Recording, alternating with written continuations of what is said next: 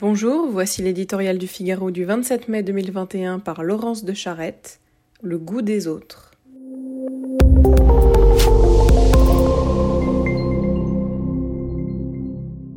Ce doit être, et c'est tant mieux, un signe de cet irréductible savoir-vivre à la française. C'est à l'aune des tables dressées et des terrasses ouvertes que se mesure vraiment chez nous le niveau de l'épidémie de coronavirus.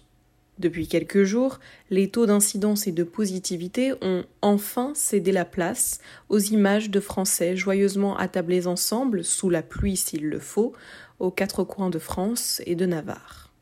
Comment ne pas se réjouir profondément de ce frisson de vie après une année passée à compter les assiettes et à remplir des attestations? Force est pourtant de constater que la célébration reste un peu chiche, voire un brin avaricieuse. C'est sous le régime de liberté surveillée que s'opère ce déconfinement progressif si plein de conditionnels et de mise en garde. L'épidémie est-elle définitivement finie? Rien ne permet de l'assurer complètement. Au contraire, on trouvera, c'est certain, encore quelques variants à se mettre sous la dent.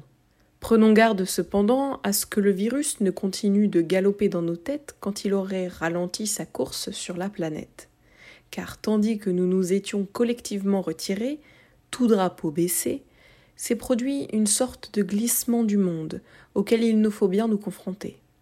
Les mois écoulés ont mis en lumière les défis majeurs auxquels est soumise l'éducation, si vite asservie par les écrans, quand ils tiennent à la fois lieu de réalité et d'obstacle à la pensée. Les confinements successifs ont émollié les contours du travail et les barrières hérissées de la distanciation user les derniers fils des solidarités qui fondent la cohésion sociale. À moins qu'il ne faille comprendre l'inverse. C'est la désagrégation de nos fondamentaux et de nos liens qui peut faire de nous, dans l'épreuve, des esclaves. C'est pourquoi il nous faut vite renouer avec le goût des autres et l'appétit du monde, retrouver le sens de la fête et avec lui celui de la conquête, pour que le brûlant désir de vivre supplante le vain espoir de ne jamais mourir.